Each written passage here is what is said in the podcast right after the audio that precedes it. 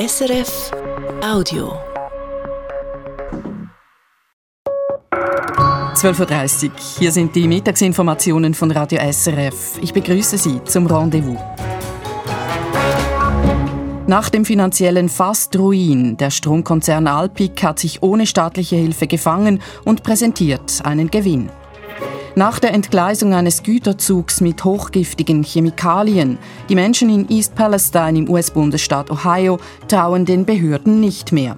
Und das ist natürlich gerade im Kontext der USA, wo man viel über Fake News und Verschwörungstheorien nachdenkt, fällt sowas auf sehr fruchtbaren Boden und verunsichert die Menschen extrem sagt der USA-Kenner Christian Lammert. Und das könnte für die Regierung zum Problem werden. Nach der Einführung des neuen Geldspielgesetzes, die Zahl der Spielsüchtigen im Zusammenhang mit Online-Glücksspielen hat sich gemäß Sucht Schweiz verdoppelt. Vor allem die Jungen sind betroffen. Und nach den Appellen für Friedensverhandlungen. Diese würden nichts nützen, sagt Christoph Schuck. Soweit sei es erst. Wenn beide Kriegsparteien den Eindruck haben, dass sie durch einen Friedensschluss mehr gewinnen als durch die Fortsetzung der Kriegshandlung. Der Sicherheitsexperte und Friedensforscher ist unser Gast im Tagesgespräch um eins. Im Studio ist Brigitte Kramer. Schönen Mittag. Strommangellage. Diesen Begriff haben wir im letzten Jahr kennengelernt. Glücklicherweise waren wir in der Schweiz bisher nicht von Stromausfällen betroffen. Es bleibt aber die Frage, wie wir einen Strommangel auch in Zukunft verhindern können. Im Zentrum stehen die Energieunternehmen, die den Turbulenzen an den Energiemärkten ausgesetzt sind. Zu ihnen gehört auch Alpic, einer der größten Schweizer Stromkonzerne. Alpic hat heute die Zahlen fürs letzte Jahr vorgelegt und diese zeigen, 2022 war ein Hochseilakt. Wirtschaftsredaktor Matthias Heim. Antje Kahngießer, die Chefin des Stromkonzerns Alpic, bestätigt, jederzeit habe der Absturz gedroht. Ja, das ist so, aber da darf man die Nerven nicht verlieren. Und wir hatten ein Ziel, uns resilient aufzustellen. Wir haben sehr stark bemerkt im letzten Jahr, wir können die externen Faktoren nicht beherrschen. Also müssen wir uns innen richtig gut aufstellen. Und das ist uns, denke ich, gelungen. Die externen Faktoren, das waren vor allem die extremen Preisausschläge bei Gas und Strom. Die haben dazu geführt, dass die Energieunternehmen bei den Handelsgeschäften aus regulatorischen Gründen viel Geld als Sicherheit hinterlegen mussten. Manch einen Stromkonzern in Europa hat das auf dem falschen Fuß erwischt. Auch die Konkurrentin Axpo, die deshalb im vergangenen Sommer vorsorglich beim Bund um Hilfe gebeten hat. Alpic hingegen konnte diese heikle Phase ohne Staatshilfe bewältigen. Das Wichtigste war an der Stelle, dass man Wege findet, die Sicherheiten zu reduzieren, indem man eben auf andere Marktplätze ausweist und auf der anderen Seite natürlich mit den Kunden ähm, Zahlungsziele zu verkürzen. Und das dritte Element ist dann gewesen die Finanzierung über Banken und äh, über Dritte. Und alle Elemente zusammen haben uns doch einen, einen sehr viel Stabilität dann gebracht. Und die Alpik habe bewusst auch auf Geschäfte verzichtet, obschon die Verlockung groß gewesen wäre, so Antje Kahngießer. Natürlich hatten wir Handelsstopps, wir hatten ähm, Verkaufsstopps äh, aus der Vorsicht heraus. Und das ist dann immer etwas unschön für die Mitarbeitenden, aber alle haben es verstanden. Und insofern an diesen Teil haben wir verzichtet, ja. Rückblickend hat auch geholfen, dass sich die finanzielle Situation bei Alpic bereits kurz vor Kriegsausbruch zugespitzt hatte und Alpic deswegen beim Bund bereits im Dezember 2021 sondieren musste, ob eine allfällige Unterstützung durch den Staat denkbar wäre. So weit ist es zwar nicht gekommen, aber es war ein heilsamer Schock. Die hohen Energiepreise bei Alpic haben zum Balanceakt geführt, aber gleichzeitig auch mitgeholfen, dass das Stromunternehmen den Gang übers Hochseil gut überstanden hat. Denn die hohen Preise haben viel Geld in die Kassen gespült, das so dringend benötigt wurde. Besonders die fünf Gaskraftwerke in Spanien, Ungarn und Italien waren ein Glücksfall. Diese Gaskraftwerke dienen überall der Netzstabilität, also sie werden vom Netzbetreiber abgerufen und der hat natürlich im letzten Jahr mit der hohen Volatilität sehr viel Bedarf gehabt und wir waren immer einsatzbereit dank der sehr guten Wartung dieser Kraftwerke. Und eben finanziell hat sich das dann auch ausbezahlt? Das hat sich dann auch finanziell ausbezahlt, ja. Und so hat Alpic unter dem Strich im vergangenen Jahr einen Reingewinn von gut 100 Millionen Franken erzielt. Im Jahr zuvor war es noch ein Minus von fast 300 Millionen. Und fürs laufende Jahr geht der Konzern davon aus, dass es weiterhin gut läuft, auch weil das Unternehmen inzwischen ein größeres finanzielles Polster hat als noch vor einem Jahr. Der Bericht von Matthias Heim. Nun weitere Meldungen in der Nachrichtenübersicht mit Patrick Walter. Die Krankenkasse Helsana meldet für das vergangene Jahr einen Verlust von 524 Millionen Franken. 2021 hatte die Helsana noch einen Gewinn von über 200 Millionen Franken gemacht. Die Helsana schreibt, 2022 sei ein äußerst herausforderndes Jahr gewesen mit Krieg, Energiekrise, Teuerung und Verlusten an den Finanzmärkten. Grund für den deutlichen Verlust sei neben Nachholeffekten nach der Corona-Pandemie auch, dass Medikamente teurer geworden seien. Das Eigenkapital sei aber trotz des hohen Verlustes stabil geblieben, so die Helsana. Mit 2,7 Milliarden Franken übertreffe es die gesetzlichen Anforderungen. Anderthalb Wochen nach den Wahlen im Kanton Zürich verliert die sogenannte Klimaallianz ihre Mehrheit im Parlament bereits wieder. Grund dafür ist der Parteiwechsel einer Kantonsrätin. Isabel Garcia wechselt von den Grünliberalen zur FDP. Zur Begründung sagt sie, die wirtschaftspolitische Ausrichtung der GLP entspreche nicht, ihr nicht länger. Die Klimaparteien SP, GLP, Grüne, EVP und AL haben damit nur noch 90 der 180 Sitze. In der Deutschschweiz gibt es laut einem Bericht der Universität Luzern zwischen 400 und 1100 Anhängerinnen und Anhänger der radikal-islamischen Salafistenbewegung. Davon seien aber nur wenige extremistisch, sagen Religionswissenschaftlerinnen und Wissenschaftler. Ein Teil der Salafis agiert laut der Studie in der unpolitischen Gruppe der Islamischen Universität Medina oder sind Mitglieder der, des Islamischen Zentralrats Schweiz. Außerhalb davon gäbe es eine kleine Gruppe von Personen, welche Kontakte zu extremistischen Akteuren pflege. Zwischen Israel und militanten Palästinensern im Gazastreifen ist es in der Nacht zu gegenseitigem Beschuss gekommen. Aus dem Gazastreifen seien sechs Raketen auf Israel abgefeuert worden, teilt die israelische Armee mit. Kurz darauf hat sie nach eigenen Angaben mehrere militärische Ziele im Palästinensergebiet beschossen. Der gegenseitige Beschuss folgte auf einen israelischen Militäreinsatz im Westjordanland gestern. Dabei wurden laut palästinensischen Angaben mindestens zehn Menschen getötet und über 100 verletzt. Das israelische Militär erklärte, man sei unter Beschuss geraten, als man drei Terrorverdächtige habe festnehmen wollen. Erneut ist ein Regierungschef in der ukrainischen Hauptstadt Kiew eingetroffen, der spanische Ministerpräsident Pedro Sánchez. Kurz bevor sich der Beginn des russischen Angriffskriegs morgen jährt, werde Sanchez den ukrainischen Präsidenten Volodymyr Zelensky treffen und vor dem Parlament eine Rede halten. Das meldet der staatliche spanische Fernsehsender RTVE, der sich auf die Regierung in Madrid beruft. Sanchez seinerseits teilte auf Twitter mit, Spanien werde der Ukraine und ihrem Volk beistehen, bis der Frieden nach Europa zurückkehre. Russische Fußballclubs und die russische Nationalmannschaft bleiben von allen Spielen der internationalen Fußballverbände FIFA und UEFA ausgeschlossen. Der russische Fußballverband hat die Frist für Beschwerden gegen die entsprechenden Beschlüsse verpasst. Die FIFA und die UEFA hatten die russischen Clubs vor knapp einem Jahr ausgeschlossen, kurz nach dem Beginn des russischen Angriffskrieges. Der Internationale Sportgerichtshof in Lausanne bestätigte die Beschlüsse im November. Der russische Fußballverband hätte die Entscheide vor dem Bundesgericht anfechten können, dort gingen die Rekurse aber zu spät ein, wie das Bundesgericht mitgeteilt hat. Noch eine weitere Meldung aus dem Sport. Der Schweizer Noe Roth gewinnt an der Ski-Freestyle-Weltmeisterschaft Gold.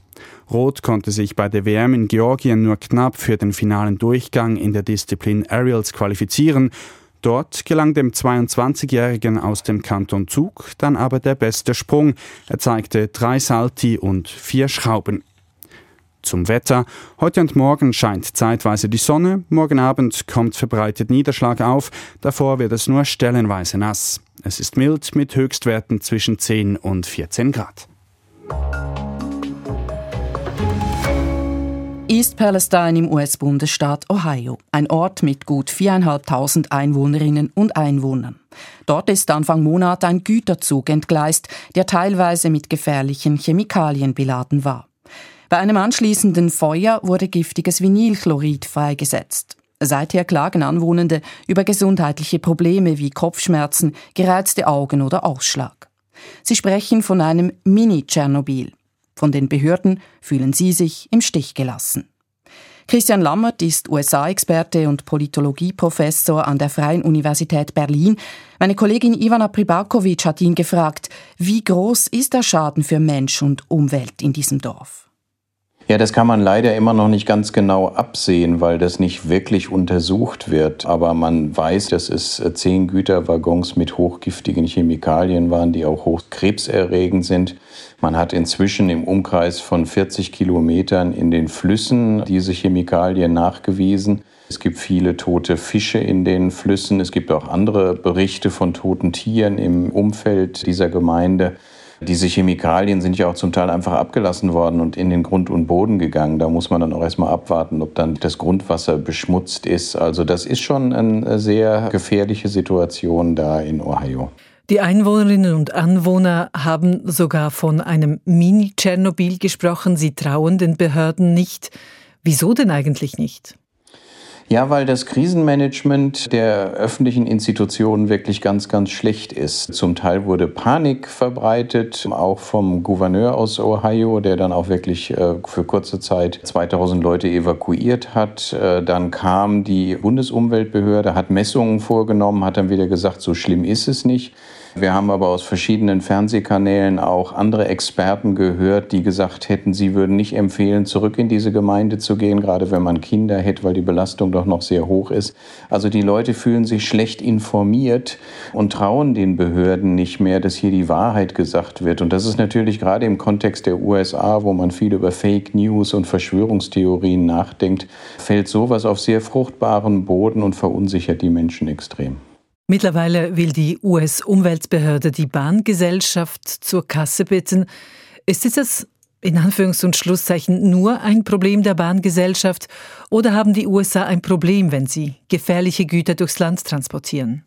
Ja, natürlich kann man der Bahngesellschaft hier Vorwürfe machen, dass sie Sicherheitsstandards nicht eingehalten hat.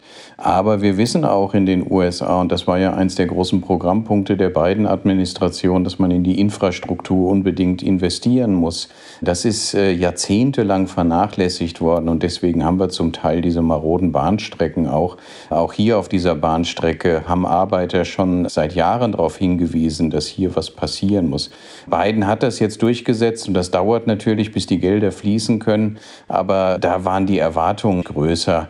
Und zum anderen äh, geht es natürlich auch um die Frage, inwieweit der amerikanische, die Regierung in den USA ihre Bürger schützt und irgendwelche Standards setzt. Und auch da sieht man, dass unter der Obama-Administration wurden einige schärfere Regulierungen durchgesetzt für die Bahngesellschaften. Da ging es darum, welche Bremsen Züge haben müssen, wenn sie solche Chemikalien transportieren. Das hat die Trump-Administration wieder zurückgenommen.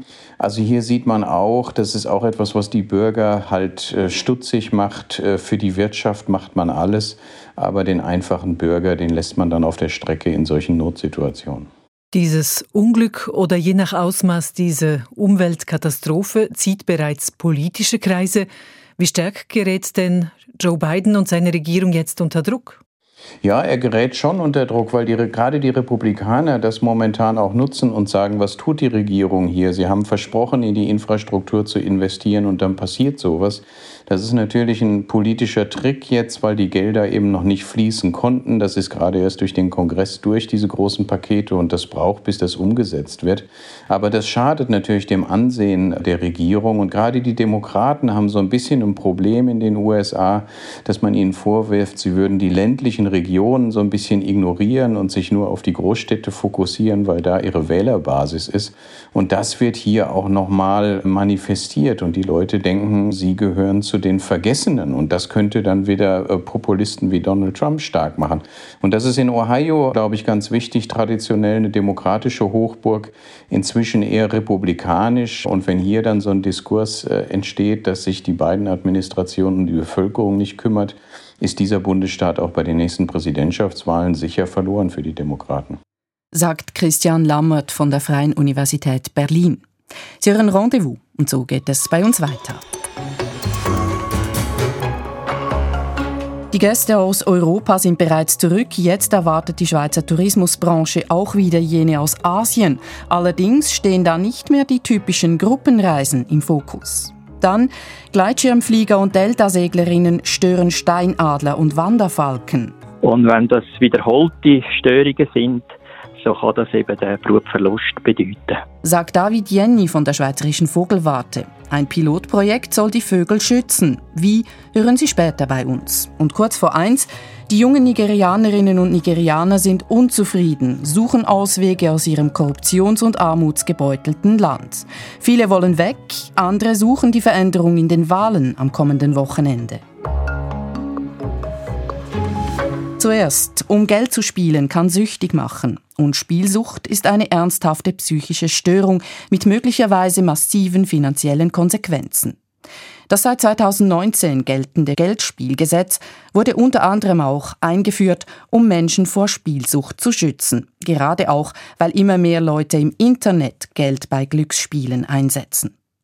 Präventionsfachleute warnen heute, seit das Gesetz gelte, habe sich die Zahl der Online-Spielerinnen und Spieler mit Suchtverhalten verdoppelt. Vor allem Junge seien gefährdet. Inlandredaktor Tobias Gasser. Die Summe im Jackpot ist verführerisch, der Wetteinsatz tief, die Gewinnaussichten hoch. Doch wie gewonnen, so zerronnen. Bald ist das Bankkonto im Minus und die Schulden bei Freundin, Steuerverwaltung und Krankenkasse sind erdrückend hoch. Vor allem bei den Jungen steigt das problematische Verhalten. Unter den 18- bis 29-jährigen Online-Gamblern ist der Anteil jener, die ein Suchtverhalten zeigen, auf 20 Prozent angestiegen. Dörte Petit ist zuständig für das Präventionsprogramm Spiele ohne Sucht bei der Stiftung Sucht Schweiz. Was wir gesehen haben, ist, in dieser Altersgruppe werden vor allem mehr Spiele gespielt, die ein größeres Risiko haben. Also Live-Wetten oder Wetten auf dem Finanzmarkt. Man kann wahrscheinlich sagen, dass das eine Gruppe ist, die eher Risiko eingeht, die auch mehr Geld ausgibt im Vergleich zu den anderen Studienteilnehmern. Insgesamt kommt die heute präsentierte Studie zum Schluss, seit 2019, seit die Casinos Online-Glücksspiele anbieten dürfen, hat sich die Anzahl Personen verdoppelt, die ein problematisches Spielverhalten haben. Beat Wies ist Suchtberater im Kanton Aargau. Er kann aus der Beratungspraxis dieses Resultat bestätigen. Es hat zugenommen im letzten Jahr, sicherlich auch Corona-bedingt. Wegen der Isolation, wegen den Maßnahmen haben sich die Leute zurückgezogen und haben neue Spielmöglichkeiten gesucht. Zu den Online-Spielen mit Suchtpotenzial gehören Sportwetten, Pferdewetten, virtuelle Casinos mit Roulette, Blackjack und Poker, aber auch Finanzmarktwetten auf steigende oder sinkende Börsenkurse. Ein Problem, die Leute suchten oft zu spät Hilfe, wenn der finanzielle und soziale Schaden angerichtet ist. Darum soll eine neue Sensibilisierungskampagne, finanziert von den Kantonen, auf Beratungsangebote aufmerksam machen, Dörte Pötti von Sucht Schweiz. Wir wissen im Moment, dass zum einen ein Drittel der Spielenden das Angebot gar nicht kennt. Und gleichzeitig wissen wir auch, dass viele Personen gar nicht in die Beratung kommen oder eben sehr spät. So kann man mit einem Online-Selbsttest sein eigenes Spielverhalten überprüfen.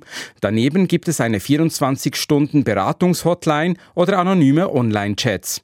Ein niederschwelliges Angebot für suchtgefährdete Online-Gambler.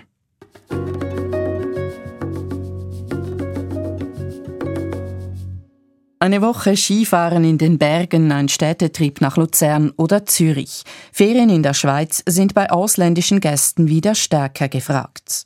Der Tourismus erholt sich nach der Corona-Pandemie.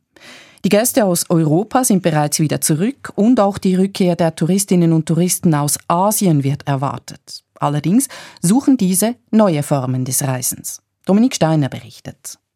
2022 war ein Jahr der Erholung für den Schweizer Tourismus. Es hätten beinahe wieder so viele Gäste in Schweizer Hotels übernachtet wie vor der Corona-Pandemie im Jahr 2019, freut sich Martin Niedecker, Direktor von Schweiz Tourismus das Jahr der Erholung, weil wir mit minus drei Prozent im Vergleich zum 2019 eigentlich gut dastehen, besser dastehen, als wir uns das je erträumt hätten. Äh, die Erholung auch, weil die Schweizer weiterhin das eigene Land stark bereisen und die Erholung auch, weil die europäischen Gäste zurückgekehrt sind. Viele Gäste aus Frankreich oder Deutschland haben also die Schweiz wieder bereist. Die Nachfrage der Schweizerinnen und Schweizer an Ferien im eigenen Land blieb auch im vergangenen Jahr hoch. Wer noch fehlt, sind die Gäste aus Asien. Während zwar viele Menschen aus den Golfstaaten wie Saudi-Arabien und aus Südostasien die Schweiz wieder besuchen, zieht der wichtige Markt China erst diesen Sommer wieder an. Martin Niedecker geht davon aus, dass diese Chinesinnen und Chinesen wieder vermehrt in die Schweiz reisen werden, aber auf eine neue Art. Und dort spüren wir, dass sehr viel Outdoor nachgefragt wird, kleinere Gruppen, nicht Einzelreisende, aber kleinere Einheiten. Sie wollen auch ein bisschen die Geheimtipps kennenlernen, sie wollen nicht mehr den Hotspots nachreisen, sie wollen länger bleiben und eben auch nur in die Schweiz. Also keine, nicht in Kombination mit einem anderen Land, sondern nur Mono Destination Schweiz. Mit der Familie im Camper durch die Schweiz fahren, statt im Reisecar in der Großgruppe quer durch Europa und dabei einen Kurzaufenthalt in der Schweiz machen. Von diesem Reiseverhalten der chinesischen Gäste profitierten die Städte und die Schweizer Bergregionen. Die kombinieren eben Städte mit Berge, weil aus ihrer Sicht sind selbst unsere Städte äh, Boutique-Towns äh, und sehr äh, lebenswert. Die finden das auch toll, dort Freizeittourismus äh, auszuüben und äh, deshalb kombinieren die das. Also die Zukunft gehört wieder beiden äh, Zonen. Der Schweizer Tourismus hat sich also nach Corona wieder gefangen und soll dank neuer Angebote für die Gäste aus Fernost dieses Jahr noch mehr Menschen anlocken. Rendezvous, neun Minuten vor eins ist es. Mit dem Gleitschirm oder einem Deltaflieger hoch über den Bergen kreisen, manch ein Pilot, manch eine Pilotin mag sich dabei frei fühlen wie ein Vogel. Für die echten Vögel aber bedeutet das Stress, eine Störung mit Folgen für die Brut. Deshalb spannen die Schweizerische Vogelwarte und der Schweizerische Hängegleiterverband jetzt zusammen. Mit einem Pilotprojekt wollen sie im Kanton Graubünden Steinadler und Wanderfalken schützen. Marc Melcher. David Jenny arbeitet im Engadin für die Schweizerische Vogelwarte und ist selber Gleitschirmpilot. Er kennt die Problematik deshalb gut. Also bei Störungen verlieren in der Regel die brütenden Vögel ihre Horst oder ihren Brutplatz. Vor allem während der frühen äh, Bebrütungsphase, wenn sie auf den Eiern sitzen und wenn die Jungvögel noch klein sind. Und wenn das wiederholte Störungen sind, so kann das eben den Brutverlust bedeuten. Bei felsenbrütenden Arten wie dem Steinadler habe man auch schon beobachtet, dass die Vögel einen Brutplatz bei solch wiederkehrenden Störungen für immer aufgeben. Auch dem Schweizerischen Hängegleiterverband SHV ist bekannt, dass Raubvögel sensibel auf Störungen reagieren. Man habe deshalb in den letzten Monaten den Kontakt mit der Vogelwarte gesucht, sagt die Umweltbeauftragte des Verbands Alexandra Schuler. Und wir würden eigentlich sehr gerne unseren Beitrag zum Umwelt- und zum Tierschutz leisten als SHV. Das ist auch so in unserer Strategie verankert. Als dritten Partner haben die beiden Organisationen das Bündneramt für Jagd und Fischerei mit ins Boot geholt. Beobachten die amtlichen Wildhüter eine Steinadler- oder Wanderfalkenbrut in einem beliebten Fluggebiet, melden sie dies der Vogelwarte und dem Hängegleiterverband. Diese definieren dann gemeinsam eine Sperrzone für das betroffene Gebiet. Und wir gehen dann zusammen mit der Vogelwarte auf die betroffenen Fluggebietsbetreuer zu. Das ist zum Beispiel ein Club oder eine Flugschule. Und dann mit ihnen zusammen alle Details zu dieser Zone klären. Und wenn dann das wie klar ist, dann den Fluggebietsbetreuer über ihre eigenen Kanäle informieren. Das kann eine Webseite sein oder zum Beispiel ein Clubchat. Clubs oder Flugschulen sollen die Pilotinnen und Piloten also über die Sperrzonen informieren. Das Einhalten der Sperrzonen ist zwar freiwillig, Alexandra Schuler sagt aber, ein Großteil der Szene begrüße diesen Schritt. Es ist so, dass wir gemerkt haben, dass wenn wir die Betroffenen transparent über den Projektfortschritt und über die fachlichen Grundlagen und unsere Abwägungen informiert, dass dann die Akzeptanz grundsätzlich sehr groß ist. Die ersten Sperrzonen könnten schon in den nächsten Wochen eingerichtet werden, wenn die Steinadler mit der Brut beginnen. Mitte Juni, wenn die heikle Brutphase vorbei ist, werden auch die Einschränkungen wieder aufgehoben. Sollte sich zeigen, dass sich die Pilotinnen und Piloten daran halten, könnte man auch in anderen Regionen der Schweiz ähnlich vorgehen, sagt David Jenny von der Vogelwarte. Wenn sich 80 Prozent oder mehr Piloten an die Empfehlungen halten dann haben wir eigentlich schon, schon viel erreicht. Dennoch bleibe auch viel zu tun. Gleitschirmflüge seien nur ein Teil des Problems. Auch Helikopter, Drohnenpiloten oder Naturfotografen sorgen immer wieder für Störungen, sagt David Jenny. Deshalb sei die Vogelwarte auch mit Interessensvertretern dieser Gruppen in Kontakt.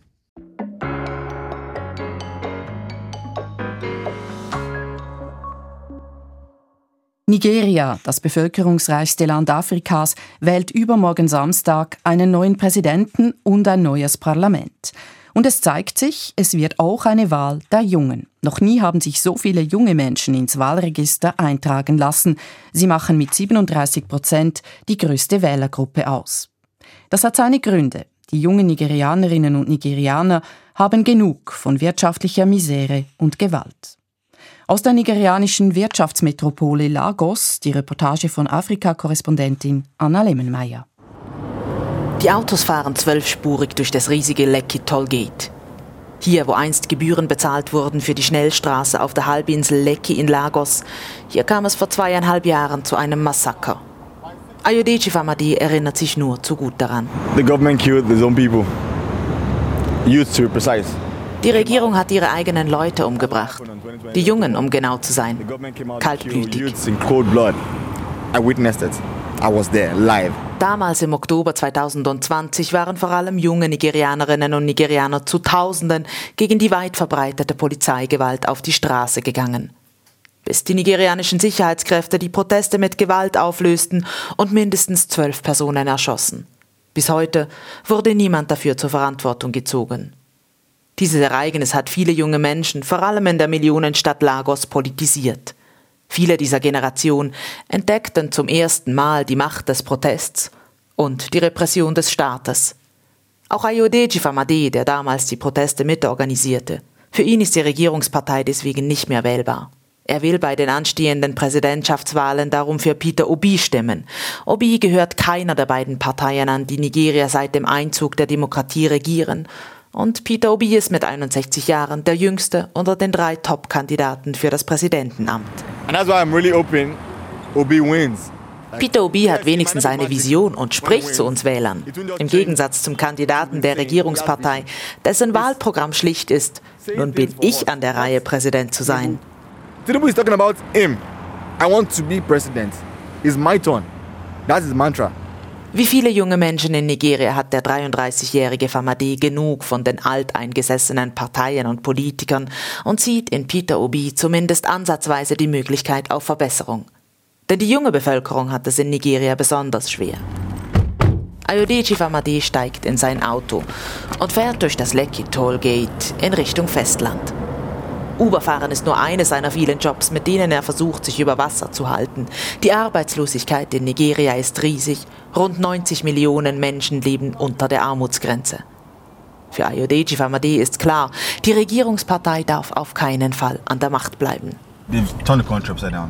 Die amtierende Regierung hat das Land auf den Kopf gestellt. Alles ist wahnsinnig teuer geworden. Und die Sicherheitssituation. Im ganzen Land werden mittlerweile Menschen gekidnappt. Und schau mal, Ayodeji Famadi zeigt auf die endlos lange Autoschlange vor einer Tankstelle. Seit Wochen gibt es einen Benzinengpass und das, obwohl Nigeria Afrikas größter Erdölexporteur ist. Auch Bargeld ist im Moment kaum erhältlich wegen einer chaotisch durchgeführten Bargeldreform. Und die Inflation liegt derzeit bei über 20 Prozent. Die Regierung hat weite Teile des Landes nicht unter Kontrolle. Terrorgruppen wie Boko Haram und der IS sorgen für Unsicherheit, ebenso das weit verbreitete Kidnapping, das unter Präsident Buhari massiv zugenommen hat. So viele Junge haben im letzten Jahr das Land verlassen. Gewisse Leute sagen, was willst du denn im Ausland? Aber in anderen Ländern bist du wenigstens sicher. Die Regierung kümmert sich um seine Bürger, die Wirtschaft läuft. The economy is working. Daten weisen darauf hin, dass Nigeria derzeit eine der größten Auswanderungswellen seiner jüngeren Geschichte erlebt. Ayodeji Famadi will erstmal das Wahlresultat abwarten. If I see that within a year, wenn sich innerhalb eines Jahres die Dinge zum Besseren wenden, dann bleibe ich in Nigeria. Aber wenn nicht, Jabba. Jabba, davonrennen. Run. Nigeria hinter sich lassen. Run. Und Japa? Diesen Ausdruck auf Yoruba, den hört man in Nigeria derzeit überall. Und das wird sich nicht ändern, wenn die neue Regierung den jungen Menschen keine Perspektiven schafft. Aus Lagos Anna Lemmenmeier. So viel Rendezvous für heute. Begleitet hat sie Brigitte Kramer. Danke für Ihr Interesse. Das war ein Podcast von SRF.